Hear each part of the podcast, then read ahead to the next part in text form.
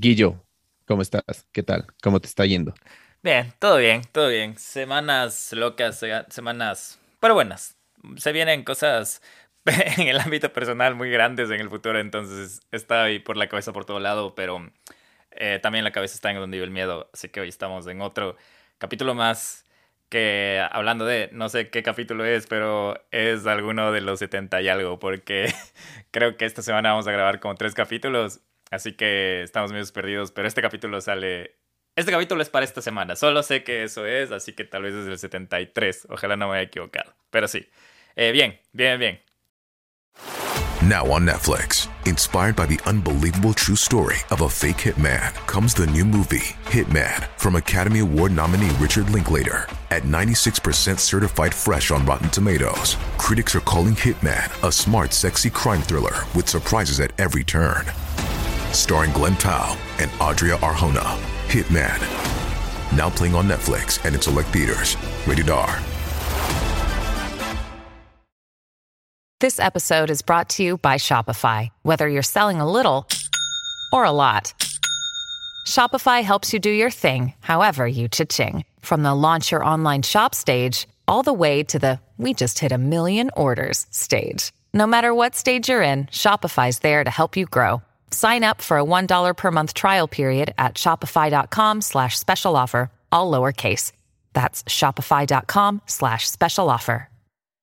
Y es chévere, es chévere que a la gente le encante también estas cosas de los tops, ¿no? Yo creo que es un clásico del, del, del al menos del contenido de, de terror de YouTube, de, de casi todas las las redes sociales siempre se maneja top, siempre se maneja este tipo de cosas, porque es full entretenido y además es muy versátil, porque no siempre tienes que contar solo de una cosa. Exacto. Sino también de, de varias, entonces eso es lo, lo interesante, no sé. Exacto. Pero bueno, Guillo, ¿qué más, eh, qué más nos puedes contar? ¿Qué, ¿Cómo ha estado donde vive el miedo? ¿Qué, ¿Qué tal esas noticias? Hemos tenido capítulos bien chéveres, ¿no? El, el anterior también que tuvimos acerca de, de la dependencia emocional me nos dejó, eh, la verdad les contamos aquí a todos los que nos creo, están escuchando. Creo que estás spoileando porque este, este creo que sale después de este. Pero muy bien, espérense para que, para, por eso les digo que la cabeza está en otro lado del de, donde vive el miedo ahorita.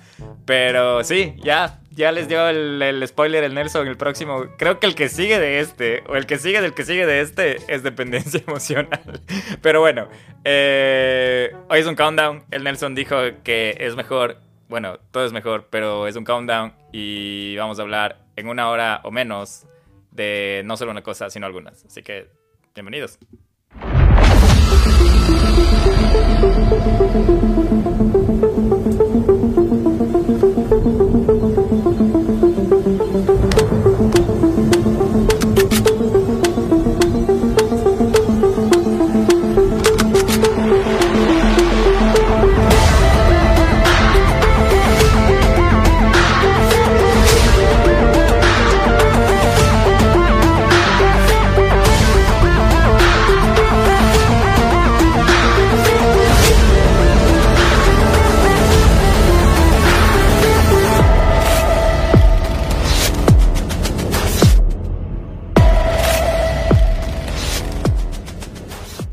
Nelson estaba tratando de organizarme un poco mejor para no seguir cayendo. Pero sí, este es el capítulo 73. Si no me equivoco. Sí, este es el capítulo 73. Eh, voy a doble chequear antes de seguirle. No, es el capítulo 72. Es el capítulo 72. El que viene es un capítulo que no les vamos a decir de qué se trata porque es un capítulo, les podemos dar ahí ya, que estamos spoileando las cosas, medio internacional, para que también vos te guíes, Nelson, de qué se trata el siguiente, el 73. Y el 74 es dependencia emocional. Así que ya están adelantados unos 3, 4 capítulos a lo que, a lo que se viene. Pero bueno, eh, ya, teníamos que organizarnos un poco porque si no iba a salir todo mal esto. Pero ya, bienvenidos a otro countdown. Ahí está el Nelson. No sé qué tiene que decirles después de estos pequeños bloopers de dónde iba el miedo. bueno, ya después de que ya la fregamos bastante. No, no o sea, es que bueno, no sé igual para ustedes que siempre nos están acompañando y escuchando.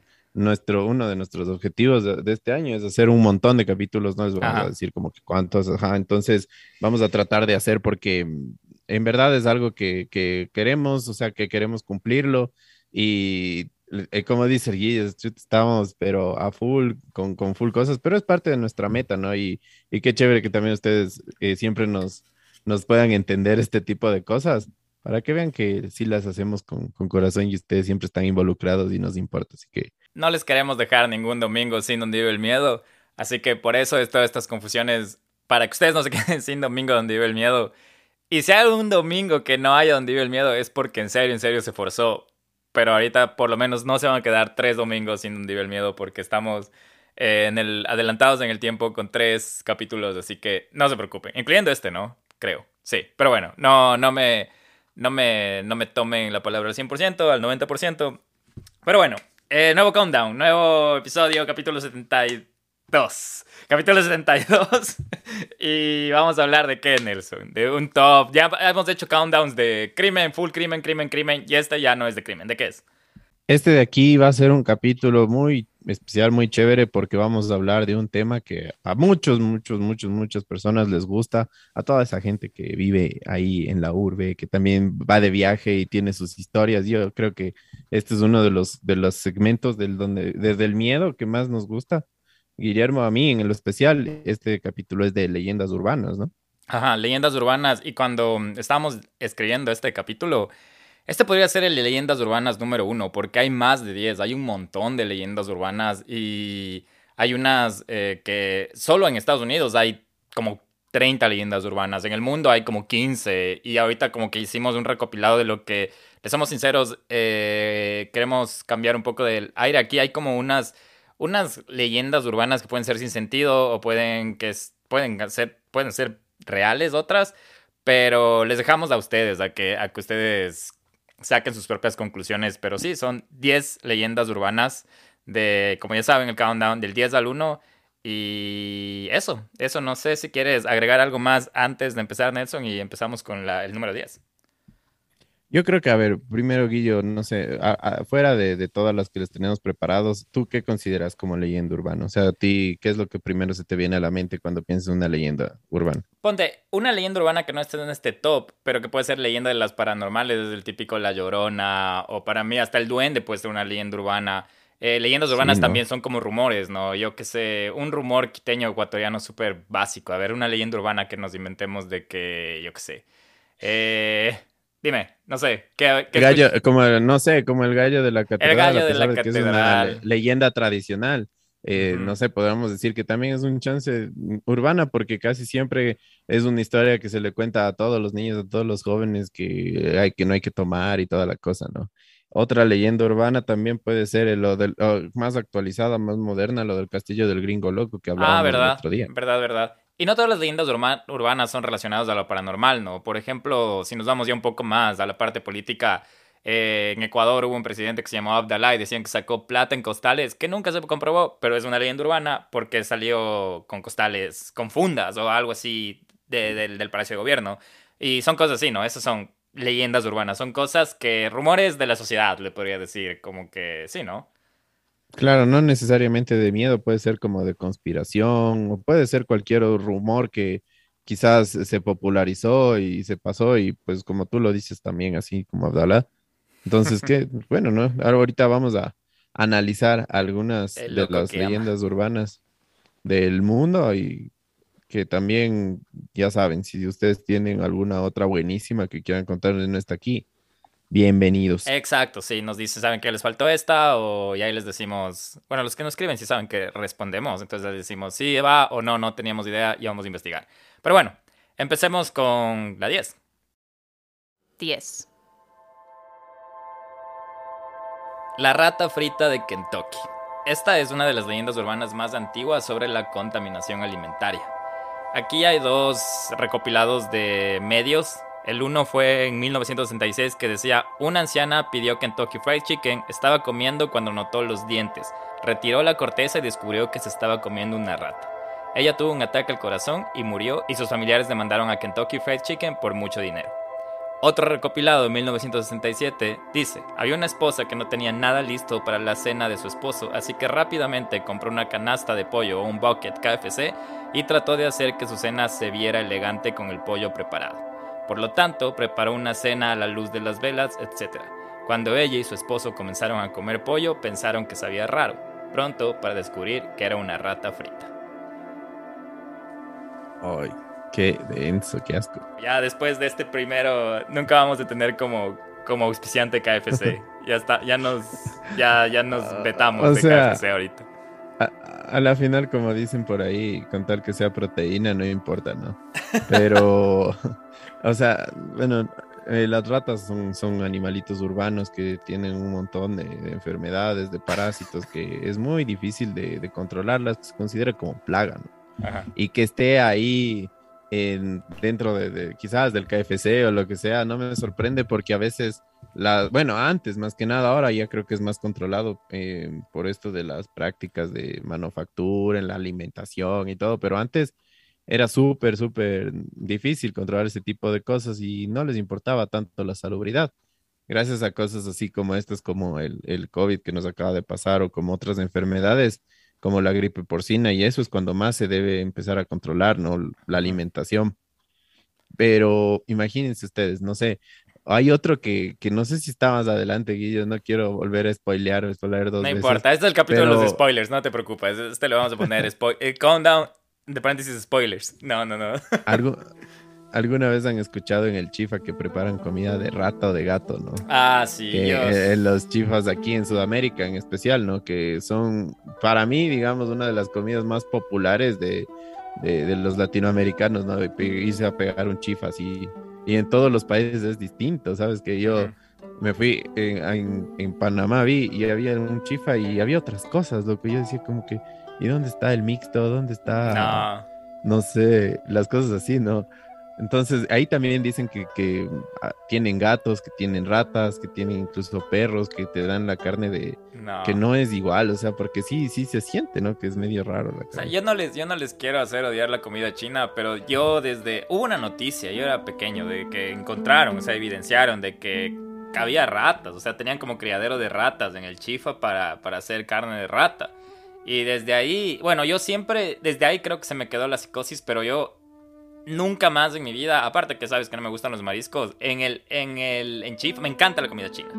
Pero nunca como algo que tenga que ver con carne. En, ningún chif, acá en los Estados Unidos, en otros lados donde he estado, en Ecuador, en ningún lado como carne de, de, de, restaurante chino. Eh, pero sí, sí como pollo que quién sabe, tal vez es otro, otro animal, ¿no? Pero hasta que salga otra noticia. Bueno, no, no, no quiero tampoco como quemar a todos los chifas, ¿no? Ni, ni, ni, ni, poner. Porque está rica, está rica la comida. Es que sí hay, hay algunos que son súper buenos, ¿no? Sí, sí, sí. O sea, y eso.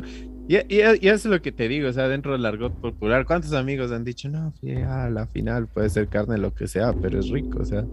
Ya ahí está, las... Seguimos, ahí tenemos una leyenda urbana extra acerca de, de la comida china. Y bueno, lo que sí te puedo decir que no es leyenda urbana es que la comida china en Ecuador es mucho más rica que la de acá. Así que no sé, no sé qué está pasando aquí, pero, pero bueno. Eh, otra cosa acerca de esta, de esta, de esta leyenda urbana es que hay una foto.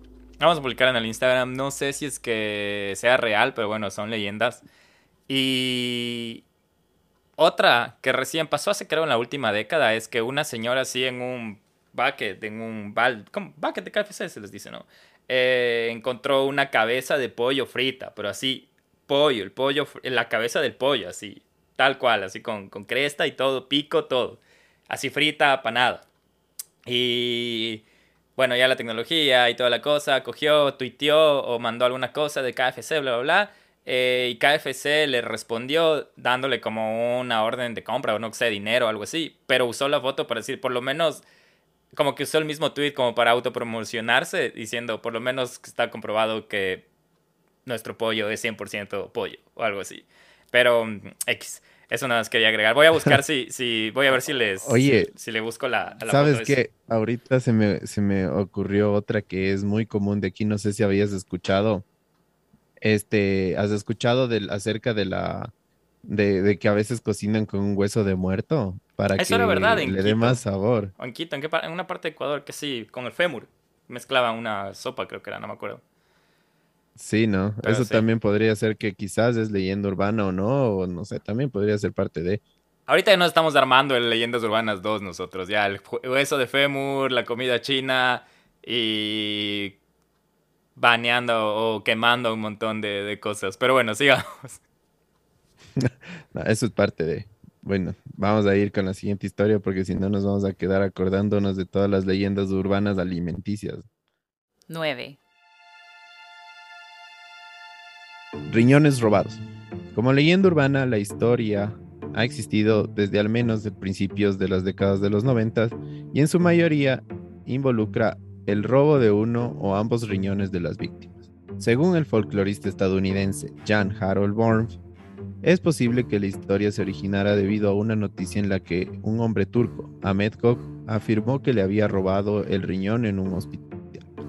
Pero de hecho lo había vendido y no estaba contento con la cantidad de dinero que le habían pagado. Ciertamente existe un problema de tráfico de órganos en todo el mundo, pero el robo real de órganos es muy poco probable. El investigador escéptico estadounidense Benjamin Radford señala que el trasplante de órganos es extremadamente complicado, requiere coincidencias específicas junto a marcos de tiempo bastante ajustados y capacitación médica altamente especializada. Como tal, Radford escribió que las variaciones comunes de la leyenda donde un viajero solitario es drogado sometido de alguna otra manera o de un niño secuestrado que haya sido eh, eh, realizado en contra de su voluntad, simplemente no son escenarios posibles para poder prevenir tal robo. Guillo, yo no sé, o sea, la verdad, eh, a, nosotros de niños nos decían bastante, no, ah, es que no, es que los niños se los roban y y venden los órganos y, toda la cosa. Yo decía, no sé, yo pensaba y decía, ¿y a quién le van a vender? O sea... Sí, eh, bueno, eh, la verdad, sí, había, había lo que recuerdo ahorita hablando de esta historia, de esta leyenda, es que mi mamá sí me llegó a decir, o creo que esto salió en las noticias que estaban robando las córneas. Eso me acabé de acordar ahorita. Que, que te que en la calle te podían llegar a a drogar o X y sacarte los órganos, pero lo que decían más era las córneas y que te quedaba ciego. Recuerdo porque sí me asustó eso de... Aparte que ya por genética estoy ciego, decía, bueno, ojalá ni fregando me van, a, me van a robar mis córneas, ¿no? Porque no creo que estén tan bien. Pero el ladrón de órganos no creo que iba a saber si es que mis córneas estaban bien, ¿no? Pero bueno. Otra cosa que me estaba acordando es que, no sé si te acuerdas, que cuando estábamos en el colegio, y no sé qué tan viejos nos va a hacer sonar esto, o en la escuela más bien, que decían que los tatuines venían con droga. ¿Te acuerdas? Eso también me estaba acordando. Para que no compres dulces y para que no te coman los dulces. Decían que venían con droga los tatuines. Y los tatuines, para los que no sepan, son los tatus falsos. O sea, los, los que te pegas, los que venían en las papas, no sé si siguen, en los chicles, venían full chicles. Ah, en los chicles En los chicles chiquitos. Y eran chéverazos, o sea, eran una bestia, sí, eran full coloridos. Cogías, te ponías el sticker chiquitito ahí, agua y... Ah, bueno, ahora tengo como siete o ocho tatuajes, creo que esa es la culpa de... De, de, la mala influencia. jugando con tatuines. Es la culpa de los, de los chicles. ¿Escuchaste, ma? Es la culpa de los chicles. No, pero más allá de eso, o sea, es bastante común estas historias, ¿no? De que les van a vender los órganos y que hay tráfico de órganos, pero eh, qué bueno corroborar esto porque yo lo había pensado, no, si soy sincero, no, no había investigado más allá, pero esto de robarse los órganos, como dice tal cual este, este, esta compilación, a mí se me hace algo bien complicado de, realizarlo, ¿no? Como que, por ejemplo, digamos, un trasplante de, de hígado una vez yo me acuerdo que eh, doné bastante sangre para una persona que estaba con un problema del hígado y era muy difícil como que empatar la, sangre de, esa persona, ¿no? Entonces, mi sangre es full rara, o sea, para la, gente que, que, por ahí sabe de estas cosas, yo soy AB negativo y de hecho me dicen que tengo que donar la sangre por lo menos uno o dos veces al año porque es muy, muy, muy poco común esa sangre, no sé.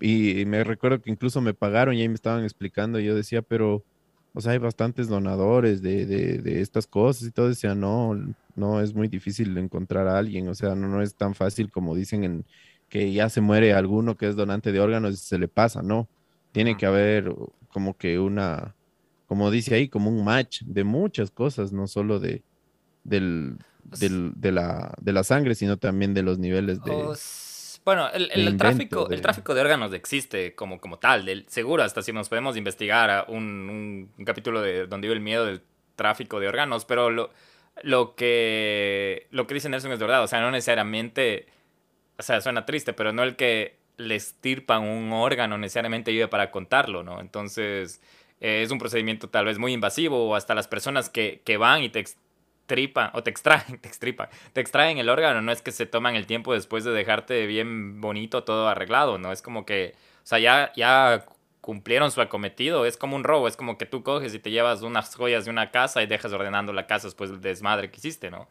Eh, creo que eso vas y ¿Sabes qué? Eh, no un amigo directo mío, pero tengo un conocido que le pasó eso en, en Bangkok, en Tailandia.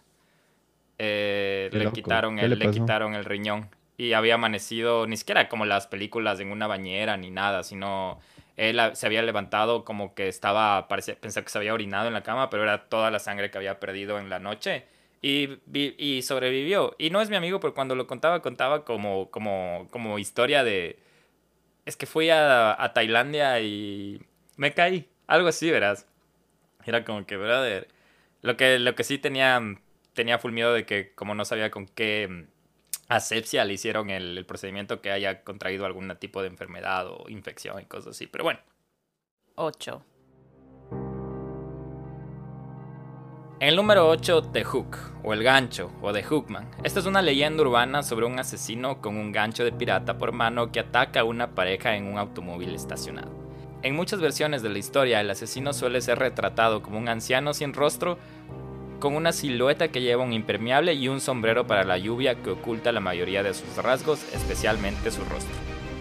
Se cree que la historia data de al menos mediados de la década de los 50 y ganó una atención significativa cuando se reimprimió en la columna de consejos de Dear Abby en 1960. Desde entonces se ha convertido en un arquetipo moral en la cultura popular y se ha mencionado en varias películas de terror.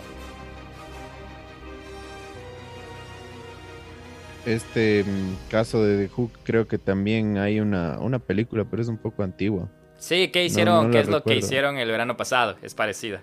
Y, salió una película, creo que si no me equivoco fue el anterior año o el 2020, que no la he visto. Eh, de hecho, pueden, ir a verla y nos cuentan si está buena. O no sé si Nelson, si tú has visto, se llama The Candyman. Que es prácticamente... Es de este tipo, es, es basada en este tipo. Es la última película que salió basada en The Hook o El Gancho. Pero esto creo que es una leyenda más anglosajona. Sí, la verdad no, no he visto Candyman, me va a perdonar. Uh, ahí pónganle el bu ahí de efecto porque en verdad es algo que, la gente que le que gustamos del terror y del miedo tendríamos que verlo, ¿no? No he tenido la oportunidad, pero dicen que sí es bastante gráfica. ¿Ah, y por eso se caracteriza Candyman, porque hay muchísima, muchísima sangre. Así que, pero no, no, y, como tú dices, creo que tiene que ver también con lo de ese, de, de lo que hicieron el verano pasado, que es esta historia de los jóvenes que terminan matándole a uno, le, le esconden y supuestamente según ellos nadie, nadie le, les vio, pero alguien sí les vio y les empieza a perseguir y les empieza a mandar cartas y toda la cosa. Sí, sí, esa me gusta, verás, me gusta mucho más que Scream y todos esos slashers, me gusta un montón esa de sé, sé lo que hicieron el verano pasado. 7. Pero bueno, vamos a avanzar con esta, ay, yo no sé, esta, esta de aquí a mí sí, ahorita que, estoy aquí en casa solo, todo, ya, solo de leer el título ya me estremece y no sé si es que algunas personas que nos están escuchando lo hayan realizado. Y pues bueno, esta, la número 7 se llama Bloody Mary. Bloody Mary es una leyenda de fantasmas o espíritus conjurada para revelar el futuro. Se dice que aparece en un espejo cuando su nombre se canta repetidamente. La aparición de Bloody Mary puede ser benigna o malévola, según las variaciones históricas de la leyenda. Las apariciones de Bloody Mary son en su mayoría presenciadas en juegos de participación grupal o por un hombre que está a punto de morir. El ritual. El ritual de adivinación alentaba a las mujeres a subir un tramo de escaleras hacia atrás sosteniendo una vela y un espejo en la mano, en una casa oscuras. Mientras se miraban en el espejo se suponía que podían ver el rostro de su futuro esposo. Sin embargo, existía la posibilidad de que vieran una calavera, lo que indicaba que iban a morir antes de poder casarse. En el ritual de hoy, Bloody Mary supuestamente se aparece individuos o grupos que ritualmente invocan su nombre en un acto de catopratomancia. Esto se hace cantando repetidamente su nombre en un espejo colocado en una habitación con poca luz, a la luz de las velas, principalmente. El nombre debe pronunciarse 13 veces. La aparición de Bloody Mary supuestamente aparece con un cadáver, una bruja o un fantasma que puede ser amistoso o malvado, y a veces cubierto de sangre, de ahí viene el nombre de Bloody Mary. La tradición que rodea el ritual establece que los participantes pueden presenciar a la aparición gritándoles, maldiciéndoles, estrangulándoles, robándosele el alma, bebiendo su sangre o incluso sacándole los ojos. Algunas variaciones del ritual de llaman Bloody Mary con un nombre diferente como Hail Mary o Mary Ward. Explican algunos de los expertos. Pero ¿por qué se da este fenómeno de Bloody Mary científicamente o como lo explican algunos psicólogos y psiquiatras? Mirarse a un espejo en una habitación con poca luz durante un periodo prolongado puede causar alucinaciones. Los rasgos faciales pueden parecer fundirse o difuminarse, distorsionarse, desaparecer y rotar incluso. Mientras que pueden aparecer otros elementos de alucinación como animales, rostros extraños, la misma sangre. Giovanni Caputo en la Universidad de Urbino escribe que se cree que este fenómeno, al que le llaman ilusión de rostro extraño, es consecuencia de un efecto de identidad disociativo, que hace que el sistema de reconocimiento facial del cerebro falle en un momento establecido mientras está eh, ocupando todos estos estímulos ambientales. Otras posibles explicaciones para el fenómeno incluyen ilusiones atribuidas al menos parcialmente a los efectos perceptuales del devastamiento de Toxler y posiblemente autofinosis o apofenia, que son términos que se utilizan en específico para problemas y cosas así del, de la cabeza, ¿no?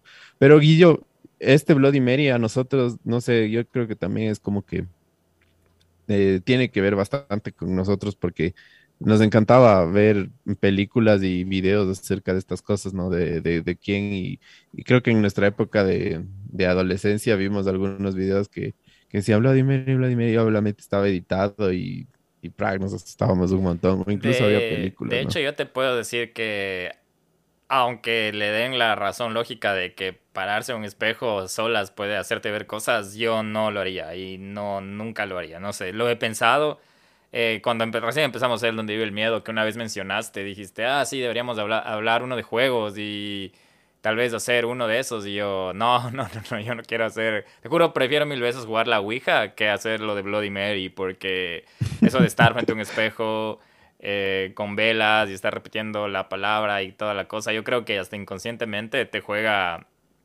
Te, te juega el engaño en la mente y acabas viendo algo. Entonces, Sí, sí lo he pensado. Pero en serio, o sea, como que preferirías la Ouija sí, Bloody Mary. Mil veces. O sea, la Ouija hago con dos, tres personas. De Bloody Mary estoy solito en un cuarto oscuro ahí. Y de hecho, sí, yo creo que. Sí, sí, verás, sí lo haría. Sí. O sea, no lo haría solo. Si es que hay unos arriesgados del miedo gang y cosas así. Y. Y no sé, o sea, ahorita digo sí de una, pero el día que me pregunte el día que tengan todo, tal vez estoy asustado, entonces no. Pero ahora sí, sí, yo no, me, me diría curiosidad, ¿verdad? Más bien, más que todo para ver si funciona, ¿no? Pero no, no lo haría con el, con el, con el propósito de llamar a un demonio ni nada, sino tal vez de, de ver si la energía se manifiesta de alguna manera, ¿no? Como decir, si alguien está aquí, no nada de que quiero saber si ella me quiere o cosas así, nada de esas cosas, sino quiero saber si estás aquí, es verdad que existen ustedes, lo que sea que sean, eh, están en algún plano astral y ver si es que hay respuesta, ¿no? Que la verdad creía que no haya respuesta, pero si hay, lo haría como en ese, en ese sentido, ¿no? De, no del hecho de queremos revivir a, yo qué sé, a, yo qué sé, a algún... A Hitler.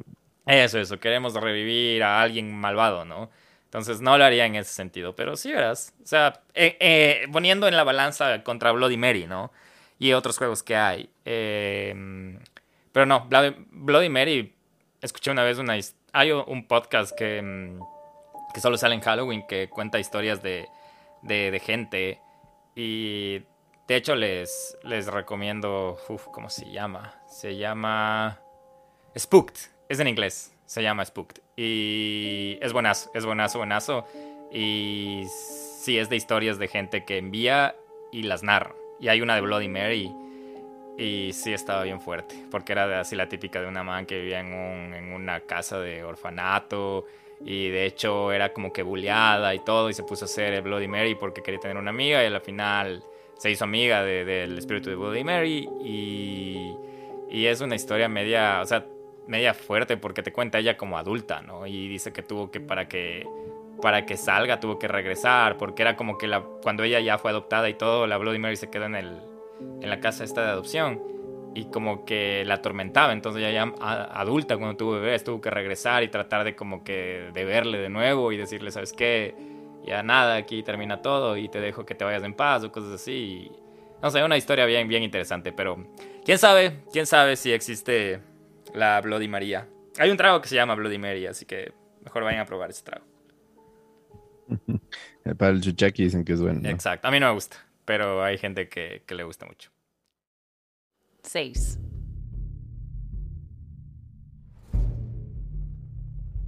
En el número 6 está la estatua de payaso. La niñera está desconcertada por lo que supone que es una horrible estatua de tamaño natural de un payaso en la esquina de la habitación. Cuando la madre o el padre de los niños que está cuidando llama a la casa para chequear, la niñera pregunta si puede cubrir la estatua del payaso con una manta. El padre le informa a la niñera que no posee una estatua de payaso, la estatua era en realidad un asesino que ataca y mata a la niñera antes de que pueda escapar. Esta es súper chiquita, pero me hace pensar igual en, historias de terror. Pero imagínate, una estatua de payaso llama la... Bueno, en, Latinoamérica recién ahora está creándose la cultura de niñeras. Pero aquí eso del tema de niñeras hay un montón de historias. Un montón de historias de, de, que, de que más que paranormales es de que intrusos, ¿no? Sí, sabes que. Eh, a ver, no sé si tú recuerdas del payaso de, de It, ¿no? Que fue inspirado en. Hablábamos del otro día de John Wayne Gacy, que era este personaje asesino en serie que había matado, creo que a más de 30 personas, a 30 chicos jovencitos, ¿no? Entre. Desde los 14 hasta los 18, 20 años. Entonces, desde ahí eh, es, una de, es uno de los, de los miedos que se causó eh, sociológicamente a los payasos en Estados Unidos, porque eh, salió esta historia de los payasos asesinos, porque antes incluso siempre los payasos, no sé, como que hablaban y denotaban que eran alegría y tal vez, no sé, otro, expresar otro tipo de, de sentimientos a los niños en, en general, ¿no? Eran como que la animación. Creo que te daban miedo, ¿no? A ti creo que sí te, te daban miedo los payasos. O, era tu mm, hermano. No me daban tanto miedo, pero no, a mi hermano quizás creo que le daba más miedo. Alguien de la, de, la, de la familia. No me gustaba mucho, ¿sabes por qué? le daba miedo. Porque mi, mi papá le gustaba ponerse así nariz de payaso y así, no sé, o sea, y era como que venía y y no sé, te, asustaba y te molestaba y era como que a mí me molestaba, la verdad. Los traumas. ¿Qué, te pasa, brother? ¿Qué le pasa, señor? Pero de ahí, no sé, o sea, hay gente que le tiene terror. Yo he visto, Guillo, gente que, o sea, ve un payaso y sale corriendo, o sea, literalmente así como ver un, un animal. creo, no, no sé cómo se llama exactamente, pero hay la payasfobia, o sea, cómo se llamará, ni idea, pero hay, hay la gente que sí tiene full miedo a los payasos. Ah, mi hermana, mi hermana creo que era la que le daban miedo a los payasos de niña. Pero me acuerdo que era, que era uno de la familia, porque te acuerdas que siempre nos hacían fiestas de niños, siempre había un payaso. Creo que a mi hermana le daba miedo, pero, pero sí. No sé, eso de que, o sea, no sé, los payasos son súper... Me parecen un, un, un, personaje súper... Como moldeable y me gusta, porque pueden ser así, como súper cómicos, pero también sí tienen, sí pueden asustar, ¿no? A mí me gustan, a mí me gustan los, los payasos. no sé, a, mí sí, la verdad no, no es que me, me incomoda, pero tampoco les veo como que, digamos, me siento bien ahí, pero a veces son chistosos. Bueno, al menos aquí la gente que no, no, no sabe, yo creo que también en Perú es así. Pero aquí los payasos cuentan chistes, ¿no? a veces suben al bus. El problema es que en Ecuador los payasos roban, no todos, ¿no? O sea, sí, sí había... Yo me acuerdo en mi adolescencia cuando íbamos, cuando estábamos en el colegio, sí había los... Bueno, nunca me, me robó a mí un payaso, pero yo vi cómo el payaso robaba. Y así en el parque y cosas así, ¿no? Y obviamente no era el que decía, ayuda, no, me iba corriendo así, de, antes de que digan, ¿y por qué no le ayudaste si veías que robaba? No, yo corría, yo, no. Y ¿Te acuerdas en el bus, Nelson? Se subían a robar. Y tenías que estar viendo al frente o hacerte el dormido y atrás de ella se robaron un teléfono, alguna cosa. Que supuestamente, ajá, subían así como que disfrazados a hacer un chiste, dos chistes. Eh, y de ahí por ahí veían algún incauto y frum. Levanten las manos, les vengo a robar una sonrisa. Y no, de ley les roban por ahí atrás. Ya me acordé, no, Guillermo, no puedo creer que hayas dicho. o sea, no, no, no hablando de todos los payasos, ¿no? O sea, te. Eh, de los. O sea, si hay señores payasos, ¿no? O sea, de, de, nuestro payaso de la familia, el que siempre lleva, Pirulí. No sé si sigue en la, en la escena, pero era un payasazo, hacía hasta magia. De hecho, él era una de las personas que que me, me, hizo me hizo que tenga el gusto por la magia. Y de ahí no recuerdo. los payasos de circo me parecían un cague de risa. Los payasos de circo, uff. Eh, sé que esto va a sonar súper eh, white privilege y todo, pero recién estuve en el Circo del Soleil. Y también los, los payasos de ese circo estuvieron que bestia increíbles. Bueno, todo el show. Si algún rato el Circo del Soleil va, va a Ecuador, vale la pena. O sea, spot publicitario. Vayan al Circo de Soleil y también coman KFC. No, se preocupen de lo que hablábamos al inicio. Está buenazo el KFC también, a mí me gusta. bueno, vamos a seguir continuando, pero no, sí, la verdad hay, yo creo que eso es una profesión. El animar, el sacar una sonrisa a la gente es muy difícil, muy, muy difícil, no sé. Y creo que hay poca gente que lo logra y lo hace bien, ¿no? Porque hay otra gente que por más que lo intenta, lo mismo. Así que, bueno, hay un, un shout out para todos esos que tienen el alma de payaso. Como nosotros. Y bueno. Cinco. El quinto puesto es para eh, The Killer in the Backseat, eh, también conocido como el asesino en el asiento de atrás. Esta historia de The Killer in the Backseat también es conocida como Beams. Es una leyenda urbana de los Estados Unidos y de Reino Unido. Fue notada por primera vez por el folclorista Carlos Drake en el 68 en textos recopilados por estudiantes de la Universidad de Indiana. La leyenda involucra a una mujer que conduce y es seguida por un automóvil o camión. El misterioso perseguidor enciende las luces altas, la sigue y a veces incluso embiste el vehículo. Cuando finalmente llega a su casa se da cuenta que el conductor estaba tratando de advertirle que había un hombre, un asesino o un, fugitivo mental o alguna cosa así, escondido en su asiento trasero. Cada vez que el hombre se sentaba para atacarla, el conductor que iba detrás usaba las luces altas para asustar al asesino, haciéndole que él se agachara. En algunas versiones, la mujer se detiene por gasolina y el encargado le pide que entre para solucionar un problema de su tarjeta de crédito dentro de las instalaciones. Le pregunta si sabe que hay un hombre en el asiento trasero. En otra, ella ve una muñeca en el camino en los páramos, se detiene y luego el hombre se sube atrás. Hay otra versión en la que la mujer se sube a un automóvil y luego una persona enloquecida salta de la nada y comienza a gritar tonterías y golpear el automóvil con las manos. La mujer rápidamente logra escapar de ellos, pero no importa qué tan lejos o en qué dirección conduzca. Cada vez que se detiene aparece el mismo loco y ataca al vehículo. Luego la mujer llega a una estación de policía y les cuenta a la policía sobre la persona enloquecida. La policía la calma y se ofrece a llevarla de regreso a su casa o a algún lugar seguro.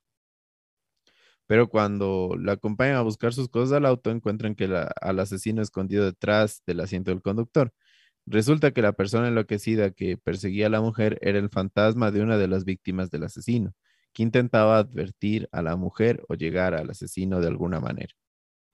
Esta historia creo que nos contó alguien, ¿no? ¿Sabes qué? Yo, yo te conté porque había escuchado y creo que era porque había estado escribiendo esto. Pero, ¿qué te parece? Este, a mí, verás, la verdad, sí me ha dado em, bastante miedo a veces cuando he estado manejando solo por largo tiempo, porque es como que, bueno, no sé, tú allá en Estados Unidos puedes haber experimentado porque hay allá esas carreteras infinitas que son súper oscuras y toda la cosa. Aquí quizás no hay, pero yo una vez recuerdo que estaba por un, esta parte de Manabí y estaba regresando solito. Y no sé qué pasó, pero en la carretera se terminó. Y yo a lo lejos, lejos, lejos, lejos vi una, una, una luz, pero no era de un carro, o sea, dije, de ser una moto, o, no sé, o tal vez un, un, un, faro o un foco por ahí, que hay que llegar hasta allá. Esa luz cada vez se hacía más lejos, Guillo, y era oscuro, pero oscuro alrededor, o sea, oscuro, oscuro. Y yo me, yo me asusté full cuando la radio, o sea, ya se empezó como que a, a dañar la señal, porque no había mucha señal por ahí pero era como que ahí estaba escuchando la galaxia, a lo mejor todo bien, así. Pucha, ya más allá empieza a sonar horrible, horrible, ah. horrible. Y solito y oscura, y decía, puta, ahorita se me, se me, se me baja la llanta y aquí me quedo viviendo, por último, así. Pero no sé, tú allá, ¿qué, qué has experimentado de este tipo de cosas? Eh, bueno, eh, mi anterior trabajo yo tenía que a veces trabajar en la madrugada y me tocaba manejar de, desde Washington DC a Baltimore, que normalmente es una hora, pero una hora yo salía y haz de cuenta que yo iba a trabajar a las 11 de la noche y regresaba como a las 4 o 3 de la mañana. Y el regreso era horrible. Eh, a veces era horrible, uno porque me daba sueño o la otra porque sí era feo estar en una carretera a oscuras y, y como tú dices, largas y, y solo ver como las luces de tu, del auto que estás manejando ahí y atrás no ves nada, ves oscuro y adelante solo blanco. Y mm, algo que me pasó, que sí me asustó, no es mucho paranormal ni cosas así, pero en el 2020, justo en la pandemia, eh, por mi trabajo yo nunca, nunca paré. Y mm, eh, había toque de queda. Aquí había toque de queda. Hacían, cuando estaban los casos altos, no podía salir de la casa a partir de las 8 de la noche. Hasta las 6 o 7 de la mañana, me parece. Y nos dieron a todos los que teníamos que ir a trabajar en la noche, nos dieron como un salvoconducto de la empresa para que no nos hagan problema. Y una noche yo estaba manejando a las 3, 4 de la mañana, solito así mismo en la carretera. Y de la nada apareció. Los, los autos de policía aquí saben estar como que. como que escondidos. Como así tal cual las películas que están revisando la, la, la velocidad. Y yo estaba así ya, así medio, medio entre dormido, despierto, y de repente, fra, veo que me hacen así luces fuertes desde atrás. Loco, qué. qué, disculpe, qué hijo de puta. Ese rato sí sentí que, que, que se me fue todo, así te juro, porque dije, ¿de dónde salió este carro? Y me hacía intensas, me hacía intensas. Y digo, hijo de madre, ya, me, ya se me vino el Jeepers Creepers, ya se me vino la masacre en Texas, ya se me vino todo ese rato. 4 de la mañana, yo el único carro ahí y un carro atrás mío haciéndome luces fuertes. Hasta que prendió los. las. las luces de policía. Y no vas a creer que me pongo más tranquilo, ¿no? Me asusté más. O sea, digo. Ya se cagó. ¿Qué hice? Porque en ese rato no me, no me acordaba de que, de que, que había toque de queda. Y no te voy a mentir que estar solo, el policía, bueno, no, me bajé del auto, me quedé ahí quieto, más bien em, ya sabía dónde estaba la, la hoja de este salvoconducto y todo. Y ahí me puse a pensar como que seguro es eso, ¿no? Y se acercó. Pero loco, qué horrible sensación estar así 3, 4 de la mañana, obscuras, y que se acerque un man que supuestamente es de la ley. Igual a conversar. Esas horas bajar la, la ventana y todo, darle la... Y fue una conversación en menos de un minuto, como me dijo como que eh, si sabes que hay toque de queda, a menos que estés trabajando, le digo, sí, estoy trabajando. Eh, me dijo, ¿tienes salvoconducto? Le mostré la carta de la empresa y me dijo, ¿a, dónde vas? ¿Vas al trabajo vas a la casa? dije, ya regreso a mi casa. Y de hecho hasta me ofreció compañía. Me dijo, ¿necesitas que te acompañe hasta la casa? Si no, gracias. o sea, que te, que te, como que te escort hasta la, hasta la casa. Y le digo, no, no, muchas gracias, que ni sé qué. Pero qué susto, loco. O sea, ahorita me hiciste acuerdo, qué susto. Es que igual, o sea, imagínate, por ejemplo, en esas carreteras que tú dices allá en Estados Unidos, se te acerca un policía, ponle de la masacre en Texas, así. No, no, ni digas, no. no. Y sí ves, verás. ya creo que lo dije, lo dije alguna vez en algún otro capítulo, pero sí ves esas escenas cuando estás caminando, eh, caminando, manejando como cross country de, de, de estado a estado. Hay lugares súper aislados. Y sí, así pasas tal cual, una casita en medio de la nada y ahí el sheriff ahí solo viéndote así. es como que lo que lo que lo que lo que aparecía en las películas no ha sido tan tan falso. Yo de hecho ese fue uno de los primeros choques culturales que tuve, decía, hijo de madre, o sea, ver la casa en medio de la nada y, y decía, a raza, ¿por qué tú veías esas películas? Dices, ¿cómo va a ser posible que la policía demore tanto en llegar? Obvio que sí, son casas en, en la punta de un cuerno, por no decir otra cosa. Pero bueno, sí. Em, está chévere este capítulo de experiencias personales. Sí, no, es que más allá de cualquier cosa de esas, es como que a pesar de que sea así normal, muchas personas han experimentado leyendas urbanas y ahí está, o sea, esa es una, una de las, de las cosas que estábamos hablando. Puede ser de alguna u otra cosa, ¿no? Cuatro. Para continuar con la lista en el número 4, Slenderman. T. Slenderman, también escrito Slenderman, es un personaje sobrenatural físico que se originó en un meme de internet creepypasta creado por el usuario del foro Something Awful, Eric Knudsen, que también era conocido como Victor Surge en 2009. Se lo representa como un humanoide delgado normalmente alto con una cabeza y un rostro sin rasgos vestido con un traje negro. Las historias de Slenderman comúnmente lo presentan acechando, secuestrando o traumatizando a personas, particularmente a niños. Slenderman se ha convertido en un icono de la cultura pop, aunque no se limita a una sola narrativa, sino que aparece en muchas obras de ficción sino que aparecen muchas obras de ficción dispares, generalmente compuestas en línea. La ficción relacionada con Slenderman abarca muchos medios, incluida la literatura, el arte y series de video como Marvel Hornets de 2009 y 2014, en el que se le conoce como The Operator. El personaje se ha aparecido en el videojuego Slender de 8 Passes del 2012 y su sucesor Slender The Arrival del 2003, además de inspirar a Enderman en Minecraft. También apareció en una adaptación cinematográfica de 2015 de Marvel Hornets donde fue interpretado por Doug Jones y una película homónima de 2018 donde fue interpretado por Javier Botet. A partir de 2014 se produjo un pánico moral por Slenderman después de que los lectores de su ficción se relacionaran con varios actos violentos, en particular un apuñalamiento casi fatal de una niña de 12 años en Waukesha, Wisconsin. El apuñalamiento inspiró al documental Beware de Slenderman que se estrenó en 2016. Y de este famoso personaje tenemos un capítulo, el capítulo 28, que es exactamente de lo que acabamos de hablar, del crimen de Slenderman, de que unas niñas de 10, 12 años se inspiraron en, que Slenderman lo controlaba y así eran tres niñas y así las dos de ellas, justificando que Slenderman los, los guió, los demandó o los obligó, intentaron asesinar a la, a la tercera, a su amiga que por suerte sobrevivió. Pero bueno, si quieren escuchar más o saber más, está, es el capítulo 28 del Donde vive el miedo, que es el crimen de Slenderman, pero Sí, este también es otro, otra creepypasta, otra leyenda urbana que me gustaba a mí cuando recién salió. Yo recuerdo todavía cuando, cuando estaba de moda.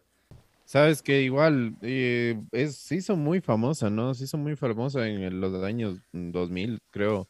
Yo creo que eh, también es una de las leyendas urbanas eh, de estas que fueron viralizadas a través del internet, a través de los portales como Reddit, de, de, las redes sociales.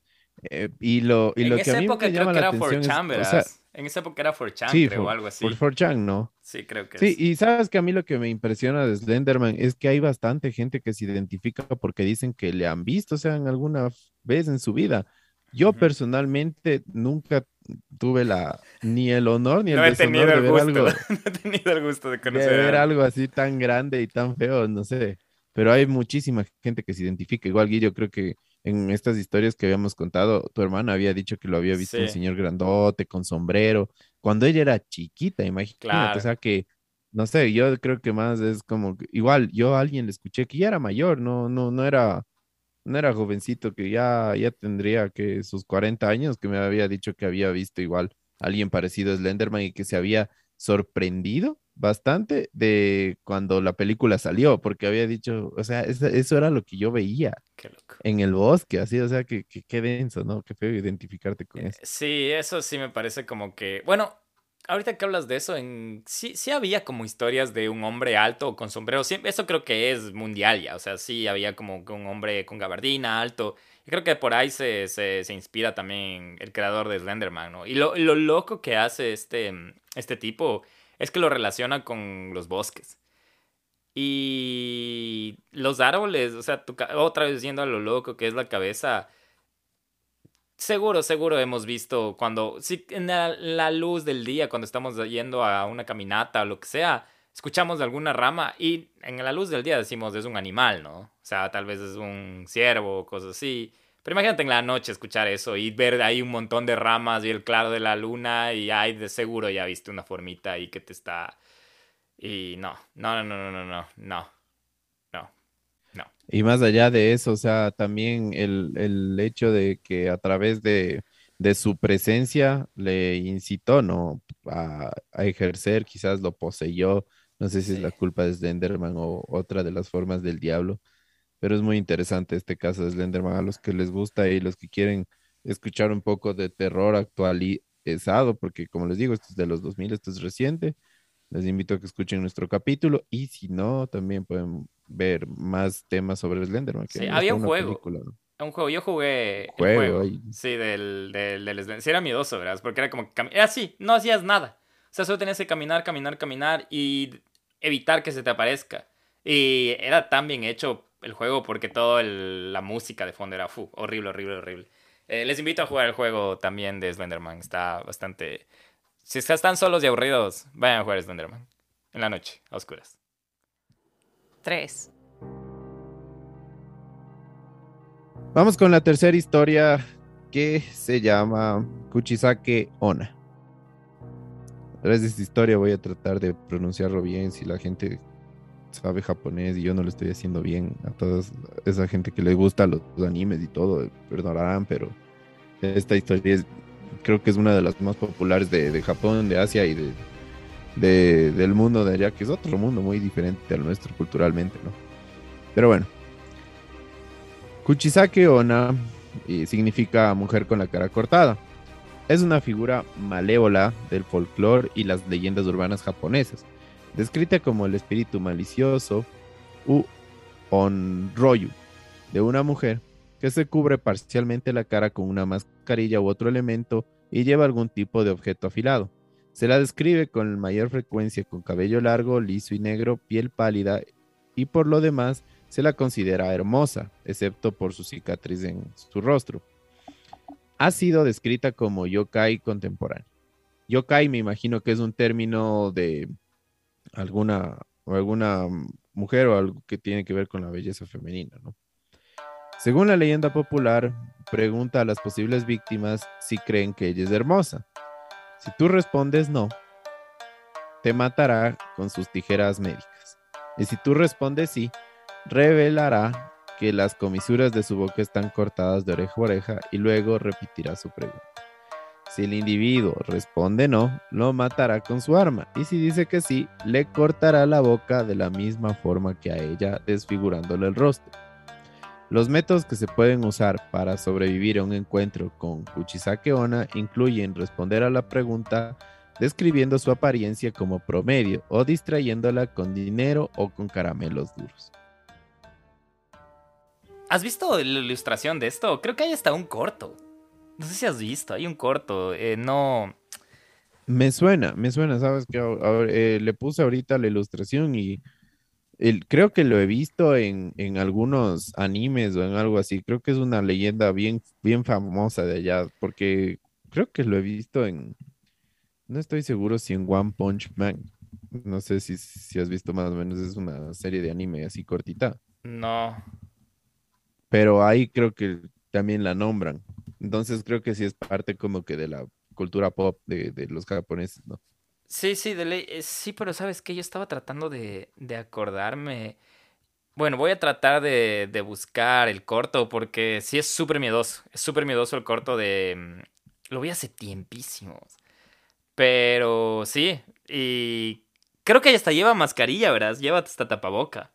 Sí, es una... Bueno, ahorita lo estoy viendo, las, que, las personas que eh, no sé si lo están buscando, es una, una chica con el cabello negro, tiene cortada la, la, boca hasta la oreja más o menos. Sí, vamos a tratar de subir alguna foto, pero sí es... Una, una fotito por ahí. Ajá. Sí, es, es bastante... Entonces, eso, eso te pregunto, Guillermo, ¿qué, ¿qué, harías, ¿qué harías tú si estás ahí en medio de la noche y se te asoma alguien y te dice, ¿crees que soy hermosa?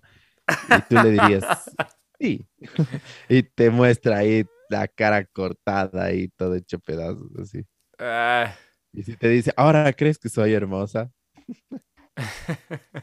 Dios, no. qué bueno, qué bueno, que, no me, qué bueno que no me pasan esas cosas ni en la vida real, peor en una Qué bueno que no vivo en Japón. Exacto. Bueno, no, yo quiero ir a Japón. De hecho, yo quiero ir a Japón. Es uno de los. Ah, yo también me encantaría. quiero, ir a, quiero, ir a, conocerla, la mujer de la cara cortada. No, pero sí, quiero ir a Japón. No sé, eh, voy a tratar de buscar. Eh, deben. Bueno, no creo que podamos poner el corto en Instagram, pero vayan a buscar el corto de, de este de Kushisake Ona ya vamos a. Vamos a hacer un Reels, creo. vamos a tratar de buscar algo bien chévere. Sí, podemos intentar. Podemos poner ahí como Reels, ¿no? Exacto, podemos intentar para verle lo de la. La. Y si, y si no, no, no lo logramos. Si no lo logramos en Instagram. Eh, igual tenemos TikTok, que es arroba de TVM oficial. Y ahí no creo que banean, pero sí te dan como el, el, la advertencia de material sensible que si quieres abrir y todo. Entonces, pilas ahí.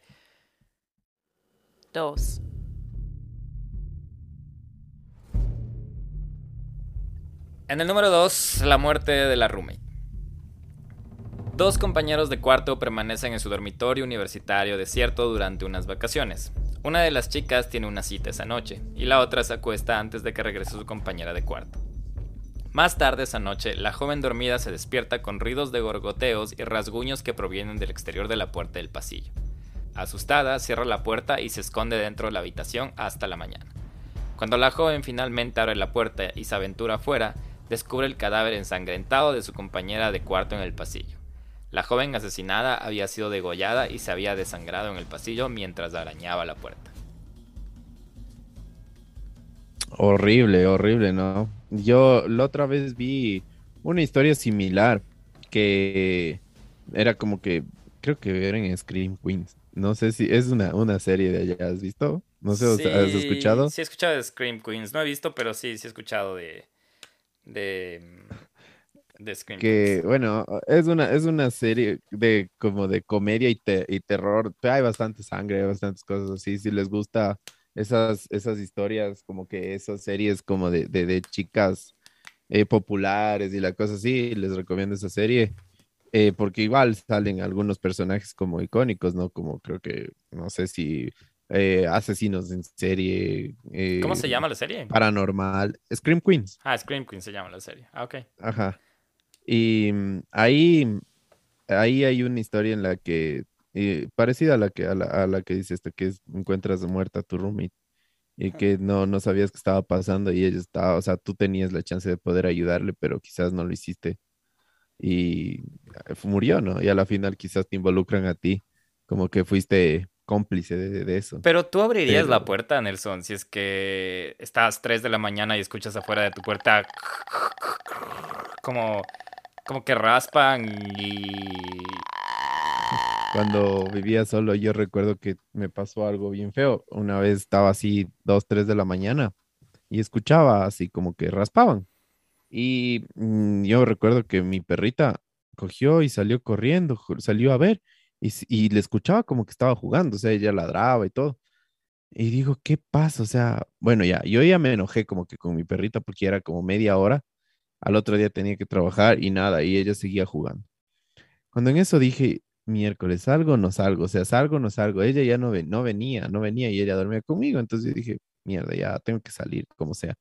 Me llené de valor, cogí, salí con un palo así, a ver qué era. Y yo, y vi, o sea, era un hueco de ahí, de, una rata que estaba jugando. O sea, ahí, horrible. Qué susto, yo pensé que ibas a decir que viste algo, alguna, alguien metiéndose. No, no, pero, igual, qué susto. Ahí en, en, ese, en ese lugar, o sea, obviamente habían cosas así. Yo, yo, por mí, en ese, en ese periodo, pensé que era algo horrible, horrible, así como que no sea un fantasma o alguna cosa. Por eso te digo, vos abrirías, vos abrirías si te están, o sea, en el... Me tocó por lo que vivía solo. Sí, pero... Decía, ponte que, que, no sé, yo, yo la verdad nunca me imaginé que era un animal. Dije, de ley debe ser un, fantasma o alguna cosa y le voy a enfrentar, o sea, ahí a la mierda porque no me deja dormir. Pero, no fue tu puerta, fue que escuchaste afuera, dices. No, de hecho fue en la cocina, como que en los muebles de la cocina. Ah, adentro. Bueno, ah, pero a lo que voy es afuera, Nelson. O sea, si estás afuera de tu, de tu, de tu. Yo me he puesto, justamente mientras eh, contábamos de esto, me puse a imaginarme. Porque digo, primero, como que dije, qué, qué tonta la leyenda en la que ella tuvo todo el chance de salvarle, pero imagínate, si alguien está raspando tu puerta y con sonidos así como describen, abres, bueno, no, es que ni siquiera dices, como que si los dos viéramos juntos y, y tú estás ahí y decir, Nelson eres tú, hasta ni dijera eso, ¿no? ¿Qué tal? Yo pensaría que es un loco o alguien que está tratando de meterse. La verdad, y eso creo que da más, más miedo que el fantasma, que el, vivo que está ahí tratando de meterse. Y que, que no sé, ya me puse a imaginarme el escenario. o, por lo menos dirías, ¿no? Como, ¿quién es? no, es que no sé si diría. Imagínate si es que es un loco, un enfermo que te quiere. Yo, es lo que, yo lo que pensaría es, no eres. En el, en el hipotético que los dos somos roommates, vos sales de farra, yo me quedo durmiendo. Y después no llegas, no dices como que, o sea, es que si, si, si viéramos juntos y salieras de farra, llegarías, golpearías o llamarías o cosas así. Entonces, si es que yo escucho que alguien afuera está raspando y haciendo como sonidos de, de guturales o lo que sea, como... Yo no voy a abrir, yo, o sea, capaz solo me, me asomo... No, no, no, ni siquiera hiciera bulla o ruido, porque digo... Es que imagínate, si ella abría la puerta también, le mataban. Bueno, pues sí, es verdad. Claro, entonces. Qué bueno que ahora existen las cámaras de video. Sí, sí. Tan baratas, ¿no? Así que ya saben la gente igual si es que si es que se quiere sentir un poquito más segura. Yo la otra vez me compré una cámara, no me funcionó mucho, ¿no? Pero me costó creo que 22 dólares o algo así. Y le podías mover desde el teléfono. Una cosa, una cosa, pero re loca. Ahora todo eso es más barato. Antes tener cámaras era, pero puff, un lujo, ¿no? Sí. Ahora creo que es más necesario y cada vez y así, así hemos llegado al final, hemos llegado al número uno de nuestras historias, de, nuestras leyendas urbanas. Hemos recordado un montón de leyendas, espero que también los que nos están escuchando hayan recordado por ahí una que otra y, que también tengan algún rato la chance para ver si hacemos la parte dos, pues y, y, si es que tenemos chance de hacerla con alguien de ustedes, sería increíble para que también nos, nos pueda contar sus experiencias propias y o sino también acolitándonos que ustedes nos manden por ahí esas historias que, tienen, que las pasó entre sus amigos, entre sus familias, que han pasado a través de generaciones. Pero bueno, la número uno de nuestro top de leyendas urbanas de esta semana es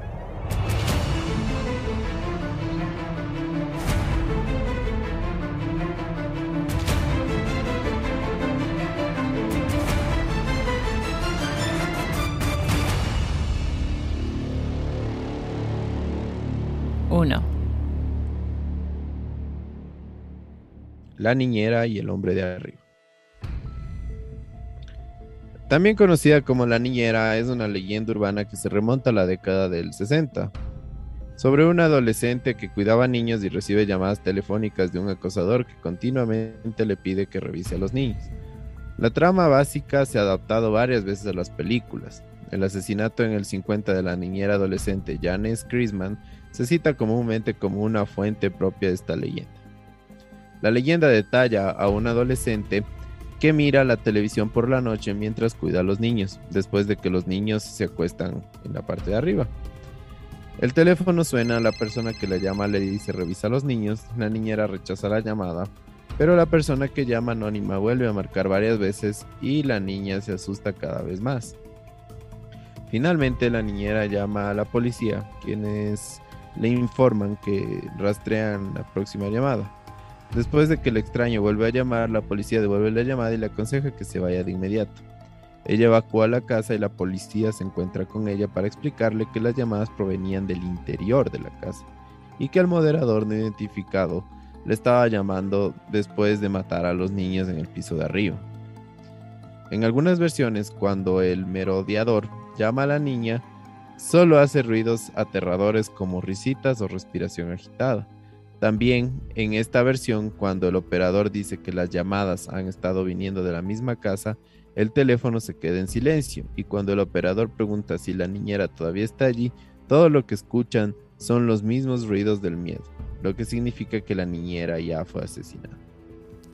Este ya es un clásico, ¿no? Este ya... creo que por eso Hay un montón de, historias y de películas referentes a esto, pero no sé, yo creo que eh, nació a partir de algo. Yo, según lo que sabía, no era solo un caso, sino hay varios casos que hay acosadores, ¿no? Incluso tú lo mencionabas en el capítulo de invasiones en hogares. En, en hogares. Que, o sea, hay bastante gente que, que tú nunca sabes, ¿no? Que sí, que hay gente que te está viendo lo que estás haciendo, que algún rato quiere entrometerse y hacerlo algo más personal con, contigo, ¿no? Ese tipo de, de, gente obsesiva, loca, y yo creo que más allá de una leyenda urbana, esto ha sucedido, esto ha pasado, incluso hay otro asesino en serie que también, eh, no a niñeras precisamente, pero eh, espiaba, ¿no? Como era el, el BTK. Entonces, hay un montón de, historias. Es como tú dices, es un clásico. Sí, y hay una, hay una, hay una, hay una película. ahorita estaba tratando de, de, googlearle que es buenísima acerca de esta leyenda eh, urbana y la, la especifica tal cual. Es ya antigua. Es creo que de los, no sé si es de finales de los 90 o de inicios de los 2000. Estoy tratando ahorita de, de buscar. Pero mm, es buenísima, es buenísima. Ahorita me salió una que no es, que se dice The Babysitter, pero no es de eso. ¿No es la de este man que tenía la, la, careta todo blanco? No, no, no, ya sé cómo se llama. Cuando un extraño llama. Ah, Cuando un extraño llama. Si no la han visto, es, ahorita la encontré. Es del 2006. Es buenísima, es buenísima, buenísima, buenísima. Y creo que voy a verla pronto. Eh, pero hay un montón ya de, de, esto de, como les digo, en la, en la idiosincrasia, o sea, en nuestra cultura latinoamericana todavía no tenemos esto de las niñeras. Pero sí, sí, yo, yo fui niñero acá. una vez tuve el chance de ser niñero. Bueno, no me pasó nada, pero tenía que cuidar al niño de, mm, de un amigo mío. Y... Pero imagínate, o sea, era en la ciudad, ¿no? Imagínate en una casa así como tal cual es, a a lejos, oscuras, cosas así. Y no sé, la invasión a la privacidad es lo peor. Y menos cuando estás en un lugar donde no conoces, ¿no? Y hay películas muy buenas parecidas a estas. ¿Has visto Hush? O Hush, no sé cómo se escribe. Sí, justamente esa era la que estaba diciéndote que es la de la máscara de todo blanco. Esa, esa, esa es buenísima. Esa película es increíble también porque es full suspenso y no, no sé, es, es, es excelente la película. Es buenísima. Es de una, de una tipa que no escucha, ¿no? Sí, ajá. Sí, vayan a ver. Es, está buena. Es excelente esa película, así es que recomendación para ahorita, así sí. Sí, vayan a buscar H-U-S-H, se escribe, Hush. Así, Hush. Hush, es excelente esa película. Sí, buenísimo. Qué loco. Eh, bueno, no sé qué opinas de este de este countdown de 10 leyendas. Fuimos desde el pollo KFC hasta la niñera. Me encantó este capítulo, súper variado, súper versátil, porque como les decíamos, no era solo la parte de la una, eh, no hay un tipo de leyenda urbana en sí, sino hay varias. Y creo que todos habíamos escuchado, creo que toda la gente que, que, vive en la urbe pues, se puede sentir identificado, que siempre en los colegios, en las universidades te nombran una leyenda urbana y que son parte de, nuestra cultura, de nuestra formación también. Me encantó también la parte de, eh, que quizás las, historias más eh, populares del terror nacen de las leyendas urbanas, ¿no? Ajá. Entonces quizás se popularizan en el cine o en las series o todo a través de vivencias que quizás empezaron y mucha gente se identifica más o menos como lo que hemos tratado de hacer de donde vive el miedo, ¿no? Que no, no sea solo una cosa la que te da miedo, no el miedo no solo es una, una, un fantasma, no solo es un asesino en serie, o sea, el miedo tiene muchas caras, ¿no? Sí, y a veces es bueno hablar de esto, ¿no? Es como que siempre hablamos de esto con miedo y ahorita lo hemos tratado como hasta un poco de, de súper organicidad, organicidad, si es que se dice así. como súper orgánicamente, ya. Em, y hemos estado muy cargados de crimen en los últimos capítulos. Y sí, sí, los leemos, los escuchamos. Y ustedes nos han dicho que dónde está lo paranormal, dónde está lo, lo etéreo, dónde está lo, lo, lo, lo, lo, lo fantasmagórico, no sé. Pero ya tuvieron en el anterior capítulo lo de mm, que estuvimos con Pancho Viñachi, que hablamos de, mm, de cosas así como conspiranoicas y cosas así. Estamos tratando de darnos una pausita del crimen para darles gusto Miedo Gang. Ahorita hablamos de esto, las leyendas urbanas que tienen un poco de, de la mezcla. Eh, no vamos a spoilear más de lo que ya hemos spoileado este capítulo. Pero sí, eh, vamos a... Mm, posiblemente los próximos dos capítulos no sean de, de crimen relacionado al crimen. Y como sea, vamos a tener que regresar al crimen porque el nivel miedo también es criminal. Y sí, no sé si hay alguna... Ah, también, bueno, tal vez ya fue la fogata virtual cuando estamos hablando de esto, pero eso también nos ayuda a recopilar sus historias. Así que eh, si este capítulo sale y todavía no hay fogata, va a haber fogata. Y si es que ya hubo fogata, estuvo buena. Pero mm, sí, eso, eso en cuanto a la parte paranormal de donde vive el miedo, sí lo extrañamos nosotros también. Y no sé si Nelson, antes de ir acabando, si quieres recomendarte algo de que qué te asustó esta semana, o si no te asustó esta semana, nada, ¿qué recomiendas para, para la semana?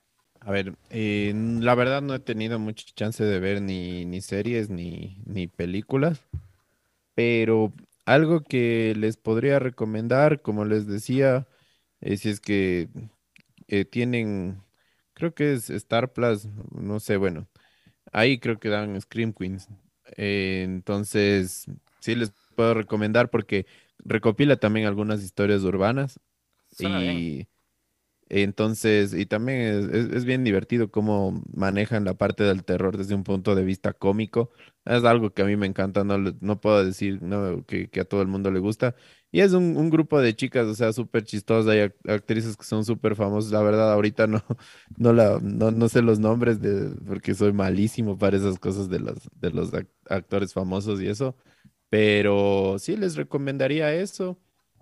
Este, igual eh, si ustedes nos quieren recomendar alguna, alguna cosa que veamos y todos, no se olviden también que, que para eso tenemos full canales, ¿no, Guille? Tenemos el Miedo Chat. Ah, sí. Tenemos.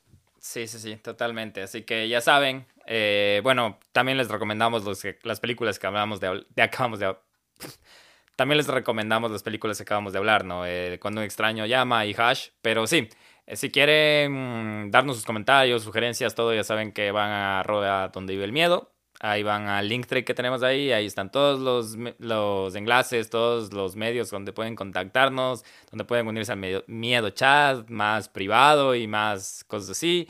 Em, sí, yo creo que, que, eso por hoy, Nelson. No sé, creo que con eso ya nos podemos ir a descansar y también a dejarles descansar de, de las leyendas urbanas y que se coman con gusto así su festín sin igual del KFC. Y de rata. de, extra crispy. Eh, extra crispy, exacto. Eso todo por hoy, por este capítulo 72 nuevamente. Y que tengan una bella semana. Eso es todo de mi parte. Ya nos vemos. Chao. Chao chicos, que les vaya excelente.